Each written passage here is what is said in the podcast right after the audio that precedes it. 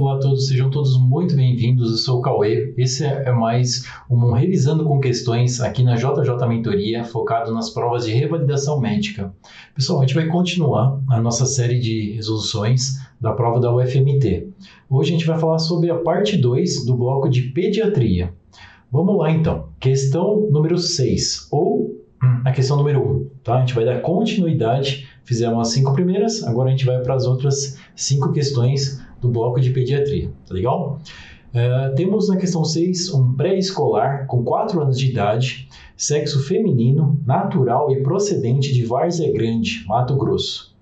Residente na área rural, deu entrada na UPA com quadro de febre de 39 graus, intermitente e irregular, com dois ou três picos por dia há três semanas.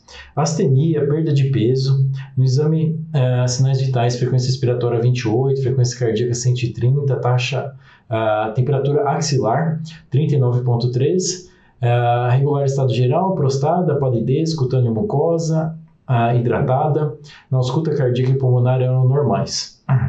Em relação ao abdômen, tem um abdômen globoso, com ruídos hidroaéreos positivos à palpação, uh, fígado a 3 cm do rebordo costal direito e baço a 5 cm do rebordo costal esquerdo, sem sinais de irritação peritoneal. Linfonodos não palpáveis e mais sem alteração. Hemograma tem uma hemácia de 3.6, um HB de 9, um HT de 27, leuco de 3.9, uh, plaquetas 60 mil, ureia 17, creatinina 0,6, VHS 55, bilirrubina 0,3, bilirrubina uh, total, tá? A dire... indireta 0,2, a indireta, perdão, a indireta 0,2, a direta 0,1, amilase 153, AST 27, ALT 15, proteínas totais 5,5, albumina 3, globulina 2,15.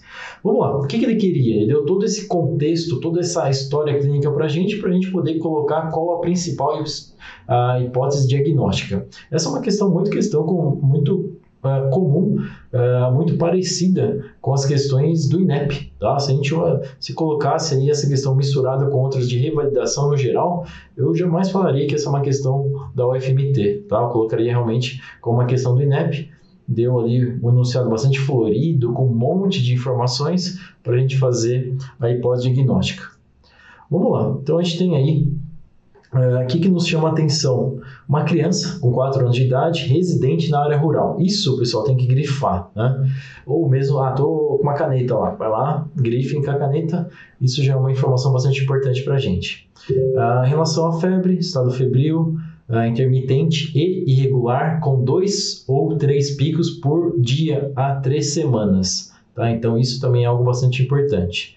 Tem perda de peso. Então, isso vai nos ajudar bastante aí ao longo uh, do caso clínico para a gente poder fazer essa resolução. Em relação a linfonodos não palpáveis, tá? Uh, fígado uh, palpável aí a 3 centímetros do rebordo costal e o baço também palpável, ou seja, os dois estão maiores do que o normal. O paciente tem uma esplenomegalia e uma hepatomegalia, tá? Então, isso também nos ajuda muito no diagnóstico.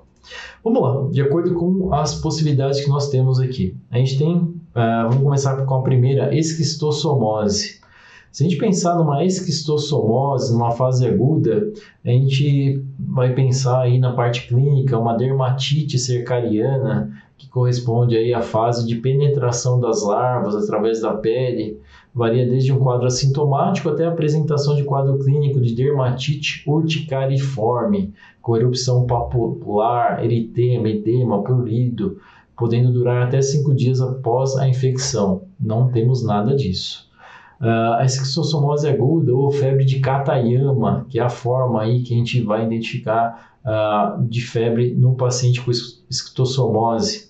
Após 3 a 7 semanas de exposição, pode acontecer o quadro caracterizado por alterações gerais ou que compreendem febre, anorexia, dor abdominal e cefaleia.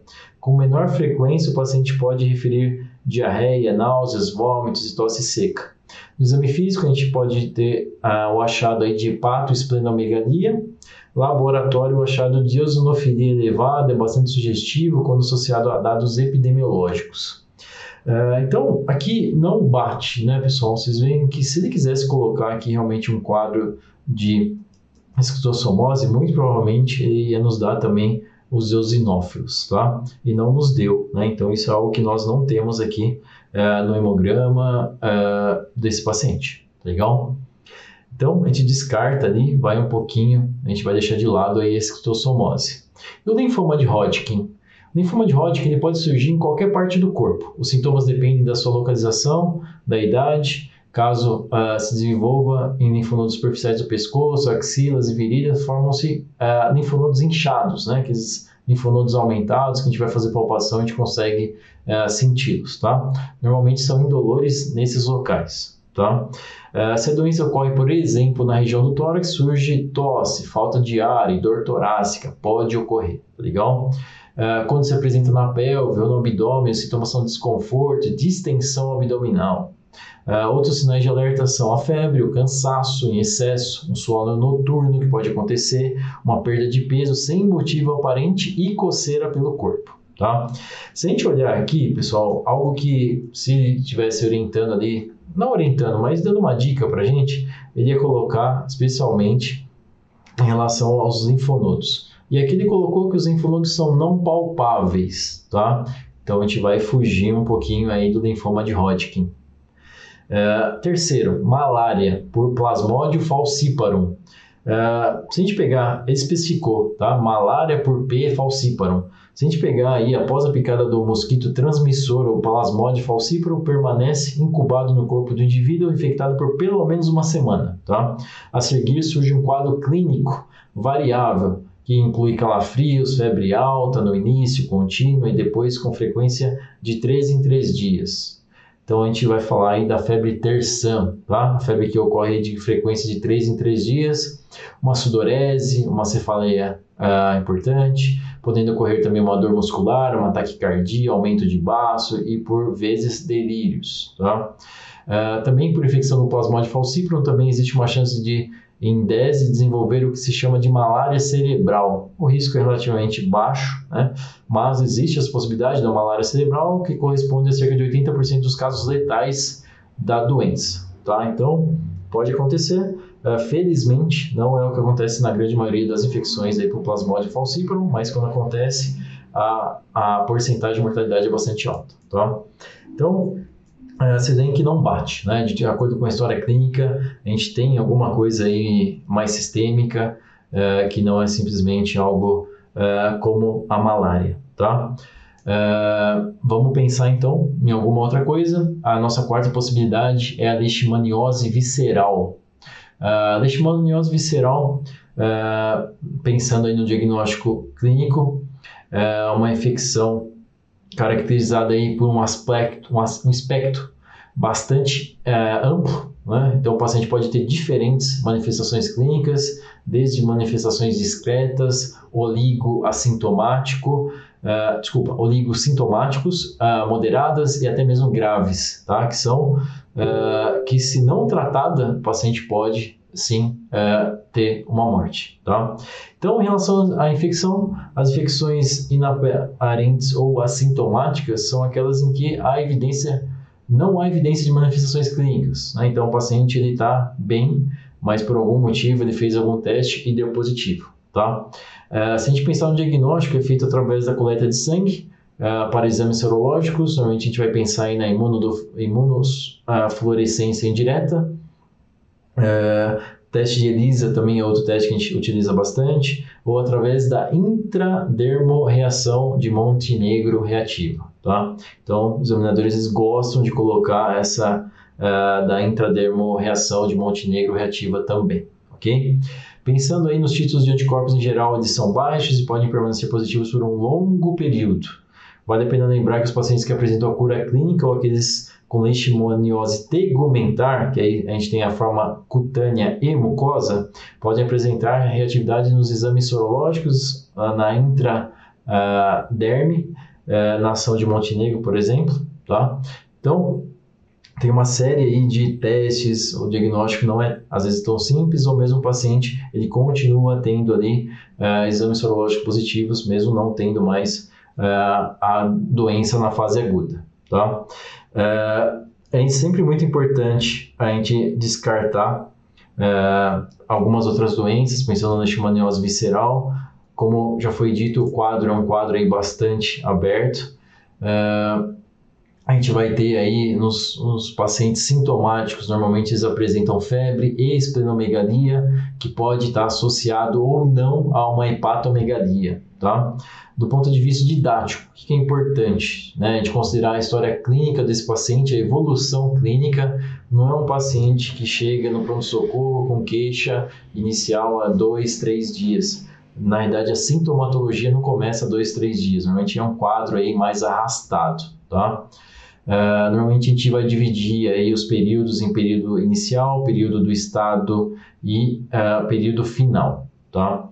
Se a gente pensar aí no diagnóstico uh, laboratório, laboratorial complementar, se a gente pensar aí na hemoglobina, normalmente o paciente ele apresenta sintomas e, de acordo com os resultados dos exames, por exemplo, do hemograma, revela aí uma anemia, normalmente não é uma anemia extremamente severa. Normalmente a hemoglobina está acima de 9 eh, gramas por decilitro. Tá? Em relação à contagem de leucócitos, sem alterações significativas, pode ocorrer? Pode, mas não necessariamente vai estar tá lá. Em relação à predominância, a gente vê uma predominância de células infomonocitárias. Tá? Com contagem de plaquetas, ainda pode estar normal. Pode ter uma plaquetopenia? Pode, nem desse paciente, tá? mas não necessariamente ela vai estar presente. É, em relação ao VHS, normalmente é um VHS aumentado, maior do que 50, as proteínas totais aumentadas e as frações é, normalmente não estão lá em cima, mas elas podem estar assim discretamente aumentadas, tá? É, então, se a gente for pensar é, no diagnóstico da leishmaniose visceral, é importante a gente pegar esse contexto do ambiente rural, que é algo mais comum de acontecer, da gente fazer os exames laboratoriais, uh, identificar uma anemia, identificar alterações ali nos exames, um VHS, um PCR aumentado. Então, isso mostrando que o paciente tem aí uma inflamação uh, crônica, né, que vem perdurando aí por algum tempo, tá legal? Então, isso é uma questão aí que já caiu na prova do Evaldo do INEP, uma questão relativamente parecida com essa, tá? E naquela questão em si era bem difícil, eu costumava colocar num grupo é, só o enunciado sem os sintomas, tá? Colocava lá, né, sem os sintomas não, perdão, sem é, as alternativas. Então, tem todo esse enunciado, qual é o principal diagnóstico? O pessoal ia lá e começava a colocar um monte. E poucas pessoas acertavam leishmaniose visceral, tá? Então, tomem bastante cuidado com isso. Leishmaniose é algo que é uma doença bastante importante ainda no Brasil, pensando na epidemiologia, especialmente na visceral, pode causar até mesmo a morte, se não tratada uh, as formas moderadas e graves, tá legal? Então precisamos tomar bastante cuidado, é algo que pode vir a cair sem dúvida novamente. Para essa questão, o que era importante? Então, é de identificar uma criança com esse quadro de febre, essa febre intermitente, irregular, com dois ou três picos por dia, há três semanas, ou seja, tem esse período aí de três semanas o paciente tem algumas alterações, tais como exames laboratoriais, essa a hemácia diminuída, o HB diminuído, o HT diminuído. Uh, por que, que esse paciente tem uma anemia? Por que, que tem uma plaquetopenia? Por que o VHS dele está aumentado? Tá? Então a gente tem que trabalhar muito bem isso para a gente poder chegar nessa alternativa. Tá? De qualquer forma, não é das mais difíceis, pensando na prova do FMT que a gente sempre espera algo muito difícil não era das mais difíceis, tá legal? Espero que ficou claro para vocês, pessoal. Vamos para a questão número 7, então. Questão número 7. Menino, 2 anos de idade e 6 meses, é levado à unidade de saúde com quadro de dificuldade para urinar. Forma uma bola de urina e depois sai o jato. O exame da genitália, os testículos estão normais, o pênis é bem formado, o prepúcio apresenta retração discreta, mas não há exposição da glande e nem do meato uretal. Uh, qual a classificação do grau de fimose do paciente? Vamos lá, pessoal. Uh, a gente tem aí uma classificação que fala uh, de acordo com o grau, tá? Então temos grau 1, grau 2, grau 3, grau, grau 4 e grau 5 de fimose. Esse é o tipo de questão que sai um pouco do pareto ali, né? Realmente é, a UFMT ela judia da gente realmente algumas questões, especialmente nessas questões que a gente precisa decorar aí as classificações, tá? Então eu vou fazer depois um compilado para vocês dessas classificações que saem do pareto, que a gente realmente tem que saber, tá bom? É, se a gente pensar no grau 1, Grau 1 é quando tem uma retração completa sem estreitamento atrás da glande. Podem existir aderências congênitas à glande. O grau 2 é uma retração completa com estreitamento atrás da glande. Então vamos lá, o que, que diferencia o grau 1? Tem retração completa sem estreitamento atrás da glande. Grau 2, retração completa com estreitamento atrás da glande. Tá? Grau 3, aqui já vai mudar um pouco. Exposição parcial da glande, tá? limitada pelo prepúcio. Grau 4, retração discreta, mas não há exposição nem da glande e nem do meato uretral, tá?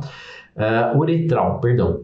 Uh, grau 5, nenhuma retração prepucial é possível, ou seja, já é um, um grau realmente bem grave, né? Que não que seja grave, mas assim importante, tá? Que realmente, provavelmente, esse paciente vai ter que passar por algum procedimento para poder resolver isso, tá legal? Então começa ali do mais leve e vai piorando até chegar no grau 5, que realmente a gente não tem retração nenhuma do prepúcio.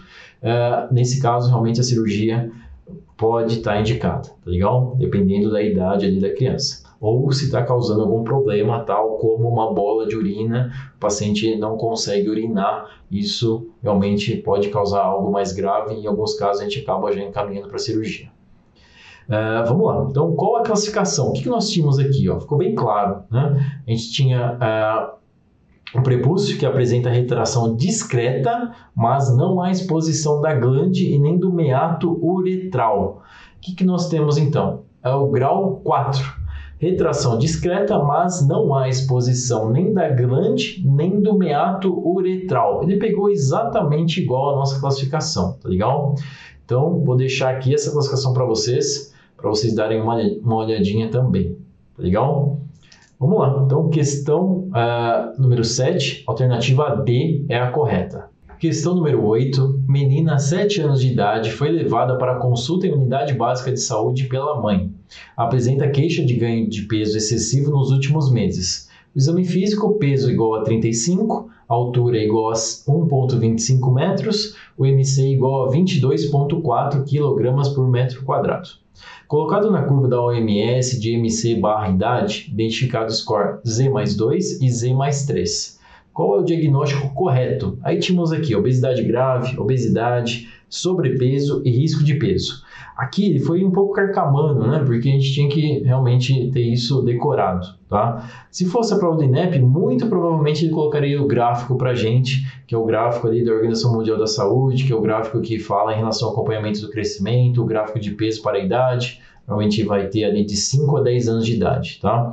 É exatamente o gráfico que eu vou colocar agora para vocês, para vocês poderem ver. Tá? Esse é o gráfico atual da caderneta de, da, da criança, mais especificamente da criança é, da menina, tá? que a gente tem a caderneta da criança masculina e feminina. Tá?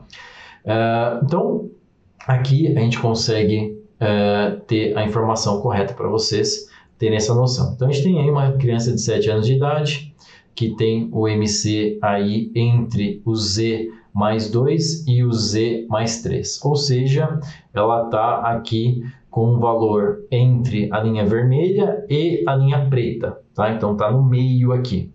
Ou seja, essa criança ela não tem mais o peso adequado, tá? Se vocês olharem de acordo com o gráfico, o que, que a gente considera normal, pessoal? Quando está aqui acima do menos 2 e abaixo uh, do mais 2, tá?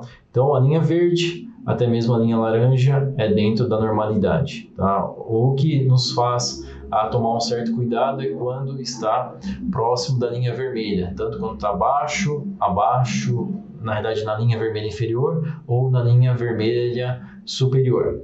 Saindo da linha vermelha ou estando eh, na linha vermelha, a gente vai considerar alterado, né? aquela coisa de alerta.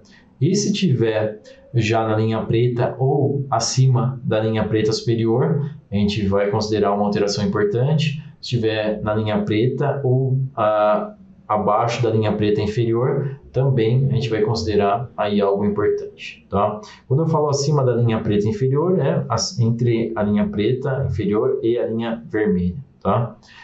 Uh, vamos lá então. Então a gente tem esse gráfico. O ideal, né, para a gente falar, ah, essa criança tem o peso adequado, é quando ela está com o score aí maior ou igual ao score Z menos 2, ou seja, acima da linha vermelha inferior, uh, e uh, menor igual ao score Z mais 2, ou seja, abaixo da linha vermelha superior. Tá legal? Que nem eu coloquei para vocês. Uh, a criança pode ter um peso elevado, ela pode ter um peso baixo, ela pode ter um peso muito baixo, tá legal? Se ela tiver um score, por exemplo, menor do que o Z-3, a gente vai considerar um peso muito baixo.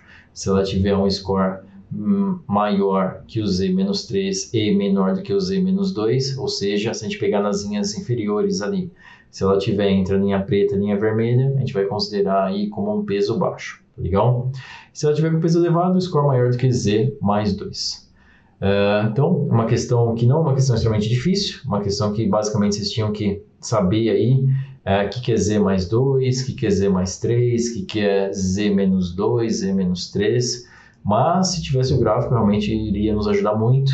A prova do, da UFMT tende a não colocar esse gráfico para facilitar um pouco o nosso trabalho. Se fosse o NEP, colocaria, tá legal? Então, vamos ficar aí com a alternativa B, obesidade.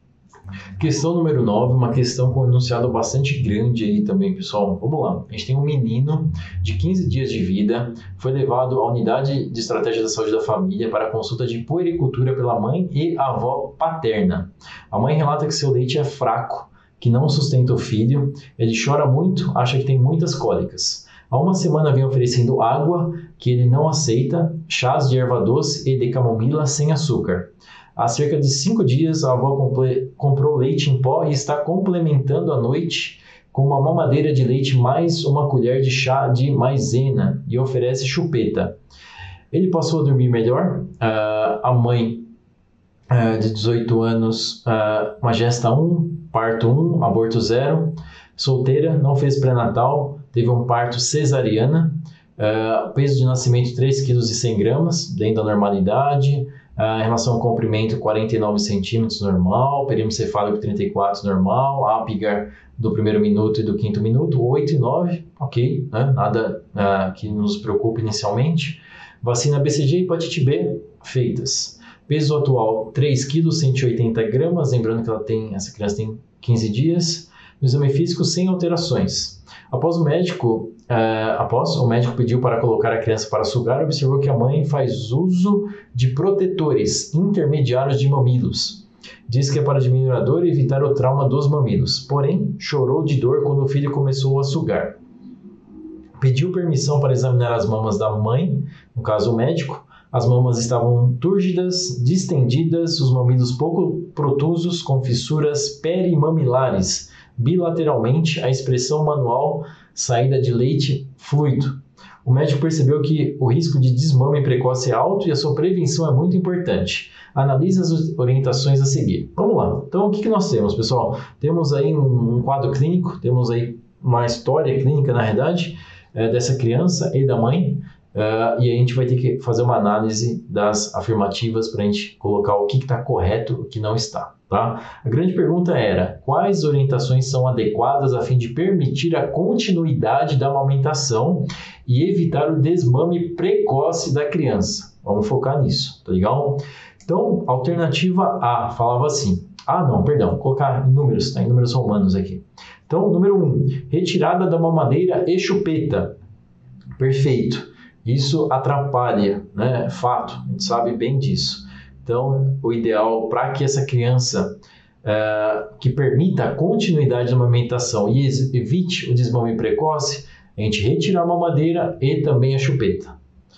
Uh, afirmativa 2. Amamentação com técnica adequada, posicionamento e pega adequados. Isso é extremamente importante. Sempre quando a gente está vendo uma mãe amamentando, é legal a gente orientar quanto a isso e mesmo observar como médicos. Nas primeiras consultas, pedir para a mãe, poxa, você pode, por gentileza, amamentar seu filho, que eu, se possível, gostaria de ver para ver se a técnica está sendo feita de forma correta.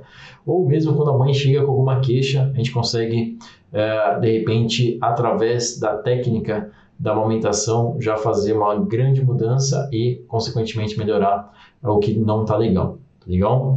Então, correta, sem dúvida. A 3. Manter o uso de protetores intermediários de mamilos para diminuir a dor e evitar o trauma mamilar. Pessoal, isso é algo que o ideal é que não seja feito, tá legal? Então, é, é algo, os, os mamilos intermediários, né, os protetores de mamilos, é algo que tem um grau de satisfação por parte dos pacientes uh, relativamente alto, né? De acordo com a última pesquisa que foi, última não, né? Vou colocar aqui uma pesquisa que foi feita, eu peguei aqui no site uh, relacionado à ginecologia e obstetrícia. As mães dizem que uh, aproximadamente 88% delas estavam satisfeitas com o uso dos mamilos intermediários, tá? no entanto, isso é algo que é bastante discutido, é algo que não foi totalmente refutado uh, muitos médicos não conseguem simplesmente identificar que isso uh, é um malefício para a criança, tá? Mas uma coisa uh, que não é bem um consenso, mas muitos realmente têm essa preocupação que isso pode causar uma dificuldade no aleitamento da criança em algum momento, tá? Então, se a gente for pegar quanto à evidência científica, ainda existe necessidade de mais uh, forte consistência do real benefício clínico com o uso de mamilos intermediários, tá? Então não é algo ali que se a gente for pegar de acordo com as evidências científicas que a gente vai fazer a orientação. Em alguns casos talvez possa realmente ajudar, mas tem que tomar cuidado, tá legal? Uh, então a gente tem aí historicamente olhares desconfiados e sendo considerado como muitos como a última opção para auxílio materno, tá? O uso do mamilo intermediário tem sido reconhecido como apropriado e bastante útil para determinadas situações, tais como uh, recém-nascidos prematuros, recém-nascidos com alterações no tônus muscular da face e da língua, uh, alívio agudo da dor mamilar, se a paciente tiver mamilos planos e ou fissurados, tá? Por mais que essa paciente tenha alteração nos mamilos, essas alterações não são exatamente ah, o que eh, eu acabei de falar para vocês, os mamilos planos e ou fissurados, tá? Então, nesse caso, realmente o ideal é a gente não fazer o uso dos protetores intermediários, especialmente pensando aqui no que ele quer, que é, é permitir a continuidade da amamentação e evitar o desmame precoce. Então, a 3 errada. 4. Amamentação em livre demanda. A criança é colocada no peito assim que dá os primeiros sinais de que quer mamar. Perfeito, né? isso a gente sabe, isso a gente orienta sempre na consulta. A gente pode começar a orientar lá no pré-natal e depois na consulta de puericultura continuar orientando quanto a isso, tá legal? Uh, a 5.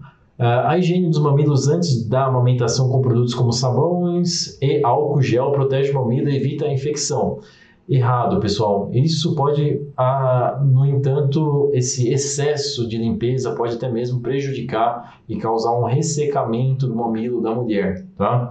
Então, o que está orientado hoje que a gente faça oriente na realidade, né? A mulher é, fazer o que? Ela pegar o próprio leite materno e é, um pouquinho antes do aleitamento, né? Ela aperta um pouquinho a mama, tira um pouquinho desse leite e passa ali na auréola para poder, entre aspas, desinfectar aí o mamilo, tá?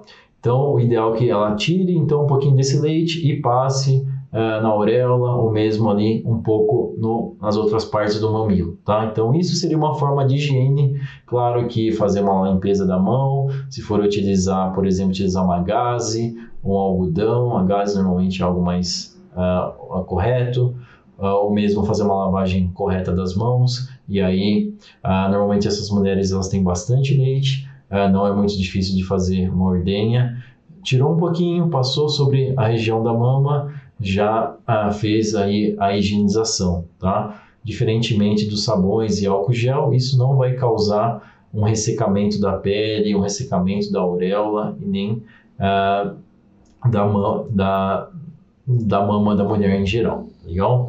Então, ah, a gente colocaria como errado a 3 e a 5, ficaríamos com a 1, K2 e com a 3, como alternativas aí plausíveis para a gente poder melhorar as coisas, tá? Essa mulher ela tem sinais e sintomas aí na mama, não ah, são sinais de mastite ou mesmo de alguma outra doença, e sim de engurgitamento mamário. Né?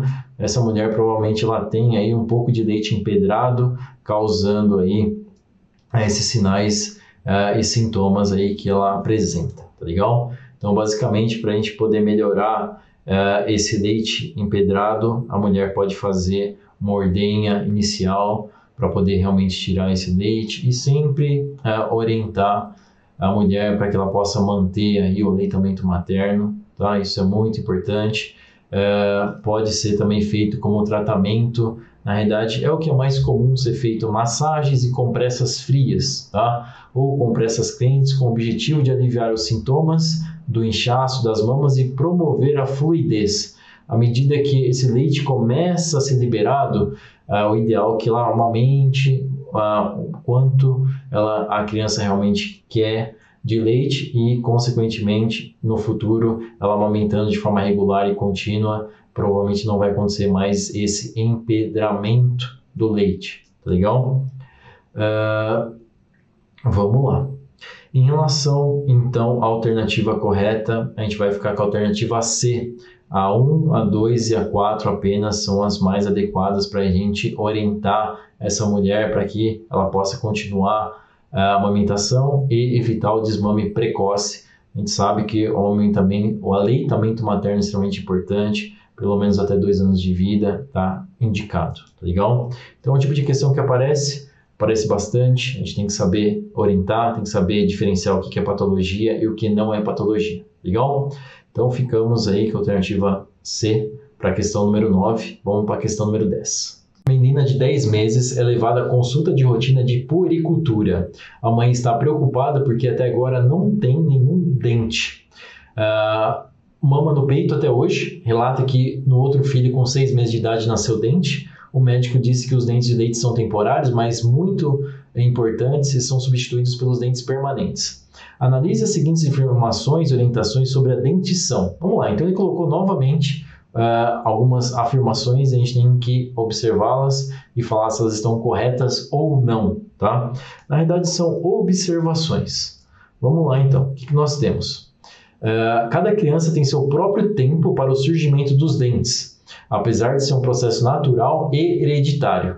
Perfeito, né? não tem exatamente uh, a necessidade de nascer um dente exatamente com 4 a 6 meses de idade. O período mais comum é isso, né? Aparecer os dentes ali de 4 a 6 meses é o mais comum, mas não necessariamente tem que acontecer isso, tá? Então, quais são os dentes que normalmente aparecem na, na criança com essa idade? Normalmente a gente tem aí os primeiros dentes a nascer, são os dois dentes da frente inferiores, tá? Também conhecidos como os dentes incisivos centrais inferiores. Esses dentes geralmente eles não vão, na verdade, não vão causar certo desconforto para o bebê, porque eles são mais finos e com extremidades mais pontudas, tá? Permitindo que deslizem pela gengiva mais facilmente. Depois desses dentes, em seguida vem os dentes de cima, os chamados incisivos centrais e laterais superiores. Tá? Nesse estágio, o bebê vai conseguir usar bem é, esses novos dentes de forma que é um bom momento para começar a dar comidas mais sólidas para ele, tá? Então, esse é um estágio aí que a gente consegue uh, melhorar um pouquinho, não melhorar, mas evoluir no, em relação à alimentação, à dieta da criança. Então, vamos lá. A 2. Os dentes incisivos centrais superiores geralmente são os primeiros a aparecerem e ainda estão em tempo de erupção, a esperar até os 12 meses. É, como eu falei para vocês, não são os dentes incisivos centrais superiores os primeiros a aparecerem. Normalmente ou geralmente são os incisivos centrais inferiores, tá? Então, a 2 a gente tiraria com uma certa facilidade. A 3, os dentes incisivos centrais inferiores geralmente são os segundos dentes a aparecerem esperar até os 18 meses. Errado. Né? A gente viu que os dentes incisivos centrais inferiores são os primeiros dentes geralmente a aparecerem. Então, a 2 e a 3 está errada. A 4. Depois da erupção dos primeiros dentes de leite, a higiene oral da criança deve ser realizada como a primeira tarefa da manhã e a última tarefa da noite. E, se possível, depois das refeições. Perfeito. Né? Isso já é o ideal. Ah, não vou esperar sair o dente definitivo para poder cuidar. Não, tem que cuidar dos primeiros dentes, primeiros dentes de leite. A gente já tem que começar a fazer higiene oral da criança, mesmo antes, né? A criança nasceu, a gente tem que uh, observar a cavidade oral, ver se não tem nenhuma alteração. Então, isso é algo que a gente vai cuidar uh, desde o início, mas com a erupção dos primeiros dentes, a gente vai ter ainda mais atenção para poder cuidar desses dentes que estão aparecendo. Legal? Então, a alternativa 1 e a alternativa 4, sem dúvida nenhuma, são as alternativas corretas que a gente vai colocar. Então, uh, ficaríamos com a alternativa A como alternativa correta para a questão número 10. Pessoal, fazendo uma conclusão desse RCQ, desse revisando com questões, o que, que nós tivemos? A questão número 1 um falava sobre a vacinação. Vacinação não, perdão, falava sobre a diferenciação entre esquistossomose, linfoma de Hodgkin. Uh, a gente tinha que basicamente fazer o diagnóstico diferencial entre as doenças. Uma questão clássica que tende a cair tanto no INEP quanto na prova da UFMT, tá legal? A questão número 2 é uma questão 2 ou 7, tá legal, pessoal? Então, né, é, vamos colocar como números, que eu falei para vocês em números, então vamos, vamos lá. A questão 6 falava sobre a diferenciação de diagnóstico, para a gente falar, fazer a principal pós-diagnóstica. Questão 7 era uma questão que a gente tinha que saber a classificação do grau de fimose do paciente. Então, isso é algo que a gente realmente tinha que saber. A questão 8 era uma questão para a gente falar o diagnóstico correto frente ao IMC, frente àquele score Z mais 2 e Z mais 3 que, que, que esse paciente tem? Tem uma obesidade grave, tem um sobrepeso, tem uma obesidade. Então, isso é algo bastante importante para a gente estudar. Tem que saber isso que cai muito. Ou cai na prova uh, objetiva, ou pode cair mesmo na prova discursiva. Tá legal? Uh, em relação à questão 3, uh, ah, a questão, perdão, questão 9 é uma questão que uh, começou a falar sobre uh, o mamilo, né, dessa mulher, essas alterações. Basicamente, a gente tinha que identificar se era patológico, se não era. Uh, a gente tinha que, na realidade, analisar as afirmações, as orientações, para ver se fazia sentido, se iria realmente ajudar essa mulher na amamentação e evitar o desmame precoce dessa criança. Tá?